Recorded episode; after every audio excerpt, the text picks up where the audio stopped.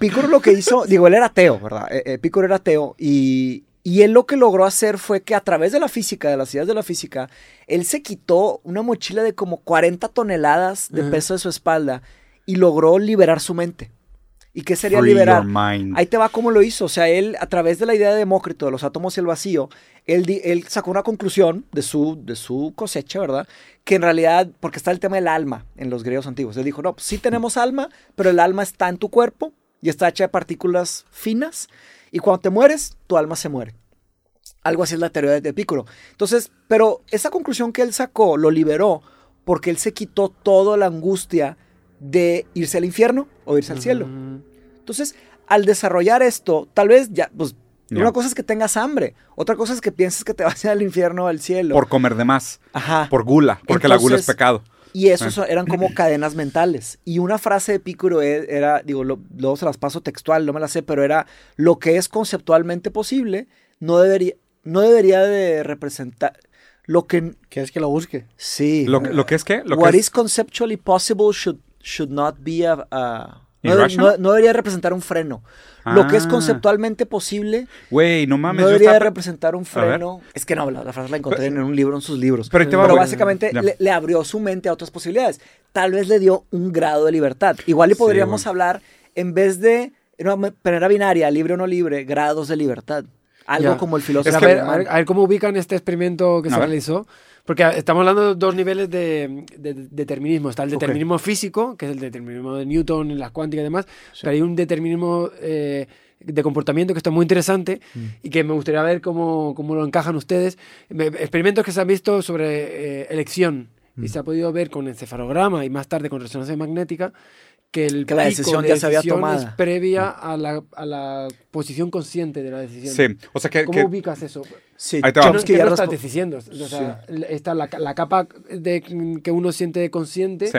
está siendo posterior al, al Al, acto al de acto, ra- decisión. al acto material. Esto lo respondió Chomsky. eh, la- su respuesta fue muy sencilla. Él dijo, Tiene una plática con Chomsky, por cierto. Eh. Yeah. Con Noam Chomsky, sí. La, res- la respuesta de Chomsky es, eh, no importa, porque si- el hecho de que haya sucedido antes no indica que haya sido libre o no libre. O sea, se mantiene el problema, pero se lleva más atrás. Sí, estás pateando el problema Sí. para atrás.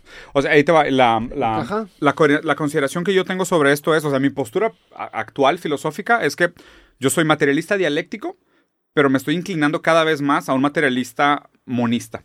O sea, ¿a qué me refiero con esto? O sea, la idea del materialismo dialéctico es de Marx, ¿no? Que es una lectura, es una inversión de la dialéctica idealista de Hegel. Y, y de hecho, justo, eh, fíjate, Mateos, como decías ahorita de, de Pícoro, Hegel decía, todo lo real es racional y todo lo racional es real. ¿ok? Marx lo cambia y dice, no, todo lo real es racional, pero lo racional puede ser real. ¿ok? Entonces hay, hay una relación entre las dos cosas. Puede que es, ser real. que es como lo que, o sea, que decías de Pícoro ahorita, de que si, ha- si hay algo que es racional, puede ser real. Sí. O sea, si hay algo que es racional hoy, Ah, pero aún no lo sí. entendemos como tal, no lo deberíamos descartar. O sea, no es porque, Sí. ¿sabes? O sea, lo racional tiene era- el era- potencial de ser real. Como la explicación, aunque no tengamos una referencia en el mundo para explicarla, lo racional puede ser real eventualmente. ¿ok?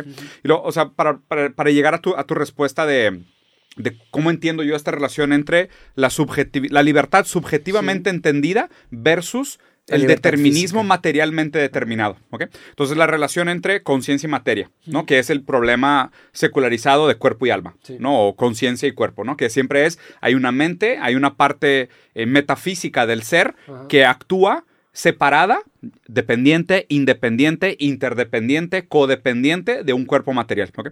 Mi, mi explicación o la, la- la mejor manera como yo he entendido eso, o la, la mejor explicación que yo, enten- que yo he co- encontrado hasta ahorita, lo que he leído, es, entonces Hegel empieza con la, con la dialéctica idealista.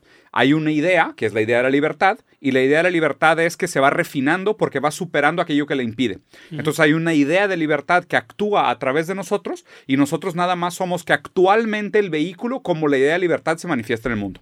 Y eventualmente esta idea de libertad se materializará en su mejor manera a través de nuestro actuar. Pero hay un, hay un Geist, ¿sabes? Hay un the idea, hay una idea con una I mayúscula que actúa a través de nosotros y dialécticamente va superando contradicciones, refinándose y encontrando maneras más puras de manifestarse. Esa es la idea de Hegel, ¿ok? Esa es la dialéctica idealista, porque empieza de la idea, se materializa en la cosa, cosa que produce nuevas ideas, que produce nuevas cosas, que produce nuevas ideas, que produce nuevas cosas. Ajá. Marx dice, Hegel tenía razón, pero empezó al revés. No es que la idea produzca cosas que producen nuevas ideas, no, son cosas que producen ideas que producen nuevas cosas. Entonces es la dialéctica materialista. Ajá. Hay una serie de condiciones materiales, por ejemplo, un volcán hace erupción, cambia la atmósfera. Esta atmósfera permite la proliferación de diferentes hongos. Los hongos hacen relaciones con otras especies y producen eventualmente la atmósfera necesaria para que el primer organismo unicelular se reproduzca y empiece a crear lo primero que va a ser los antecedentes del mamífero. Entonces es una dialéctica materialista. Las condiciones materiales producen las condiciones ideológicas. Y así te vas a la subjetividad. Mi lectura ahorita es porque la, la- el- la- la explicación de Marx es, hay una base de condiciones materiales que producen superestructuras ideológicas. Cultura, política, tecnología, historia, arte, teología. Entonces hay, hay una serie de condiciones ideológicas que son consecuencia de unas condiciones materiales. Nosotros, la ideología explica el mundo. Pero nada más es que un cuento que nos contamos para explicar el mundo. Porque en ese momento histórico, estas condiciones materiales permiten este cierto nivel de explicación del mundo. Incluso nuestra noción de libertad es contingente histórica. ¿Por qué? Porque es consecuencia de unas condiciones materiales anteriores. Yo ahorita, o sea, y esto es más la lectura de Spinoza, que es el, de, de Einstein, por decirlo así, es no. Yo estoy más cerca, por ejemplo, de la explicación de Chomsky, que es lo subjetivo, lo ideal, la idea, el concepto, la conciencia, no es dialéctico con la materia, es sintomático de la materia. ¿Sabes? O sea, no, yo no creo que la idea tenga este efecto dialéctico proporcional a cambiar la materia, sino que el cambio de la materia es el que produce completa- completamente el campo de, lo de la metafísica.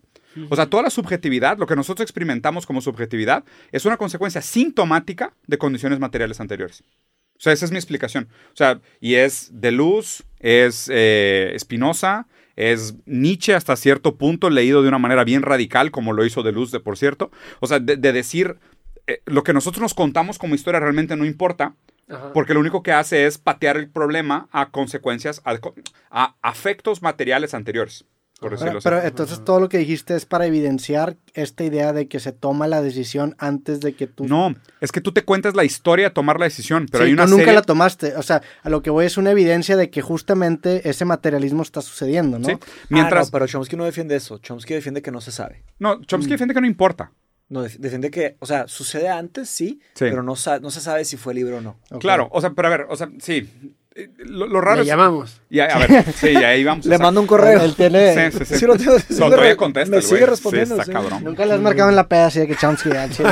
Oye, Chile, ya dime, güey. ¿Crees en la libertad Ya, o no? Ya, no compadre. te de verga. Chomsky, Sí. mierda. le, le mandan, "Ch- Chomsky, ¿sabes cuál es la mera neta? güey?" Chomsky. Ya, esto está cabrón, Chomsky. Estaba con unos compas tequileando. Pero, o sea, ¿cuál es tu, o sea, cuál es tu lectura de esto? De la relación entre materia y conciencia. No, pues eh, generalmente, claro, la situación revierte a lo de, anterior, lo de antes, ¿no? Yo te estoy diciendo que mi percepción desde físico, con, con la física en la mano, es que, que, pensar en la libertad de toma de decisiones es, es complicado por el tema, con lo que te decía, que, que pasa una ilusión, ¿no? La, la Mm. propia toma de decisiones. Y esto, pues, como que es otra capa más, que, Sí. que simplemente empuja esta idea hacia adelante. Pero nunca había discutido estas cosas. Eh, ten- Tener mucha curiosidad por saber que este experimento, pues, esto ya en campo de más de la psicología, tener mucha curiosidad por ver cómo, cómo se percibía. Sí, hay, hay- hay muchos, hay muchos pensadores que lo determinan de manera diferente. Yo, la neta, los dos más entretenidos que he leído, y a ver, o sea, hay mucho de mi consumo de la filosofía, o sea, sí tiene una parte ética, porque pues, es un tema familiar, personal, pero sí tiene una parte de entretenimiento, y lo, lo sé muy bien. Pero para mí, las dos, las dos maneras de leerlo es eh, la producción de lo nuevo desde Deleuze o desde Lacan. Porque está bien interesante. Lo, lo raro es que una vez que empiezas a... Y acabo de leer Ética de Spinoza, que neta te, te recomiendo, es un gran libro, güey. O sea, sobre todo para físicos. Porque, o sea, la lógica del materialismo de Spinoza es muy bonito, güey. O sea, Spinoza, ¿cómo explica el mundo? O sea, Spinoza terminó puliendo lentes y organizando torneos de arañas en el bosque después de que lo, lo, lo banearon de su ciudad y lo desterraron y le escupieron y lo prohibieron. Porque el vato decía, es que, güey, hay toda una lógica en la naturaleza. Él decía, solo hay una sustancia material. Y esa sustancia tiene infinitos modos de manifestación. Lo que nosotros observamos en el mundo son los modos de manifestación de la sustancia. O sea, es, es como decir, pues yo estoy constituido por partículas, pero me puedo teletransportar. Sigo siendo, la, sigo siendo la misma sustancia, pero tengo otro modo de manifestación. Y tú te vas a morir y te van a comer los gusanos y te vas a volver un pedazo de maíz. Y, y sigue siendo la misma sustancia, pero tienes otro modo de manifestación. Además te integra como el- con el entorno, ¿no? Como que todo tu entorno es parte de ti. Creo que decías tú que no hay sistemas cerrados, ¿no? Claro, que no hay sistema cerrado. Porque a mí, a mí lo que se me hace raro es que tratemos de explicar el mundo poniendo márgenes arbitrarios en el comportamiento de los sistemas. Eso es lo que siempre me causa problema. Y a ver, ¿y- ¿existirán sistemas cerrados?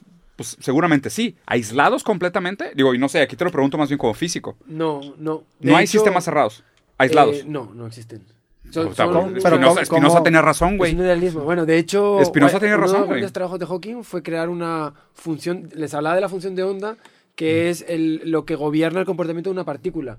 Si yo pongo otra partícula, lo lógico es crear una función de onda que sea la suma de las dos partículas. Y no. Que es lo que hablamos del de entrelazamiento. Y sí, sí, sí.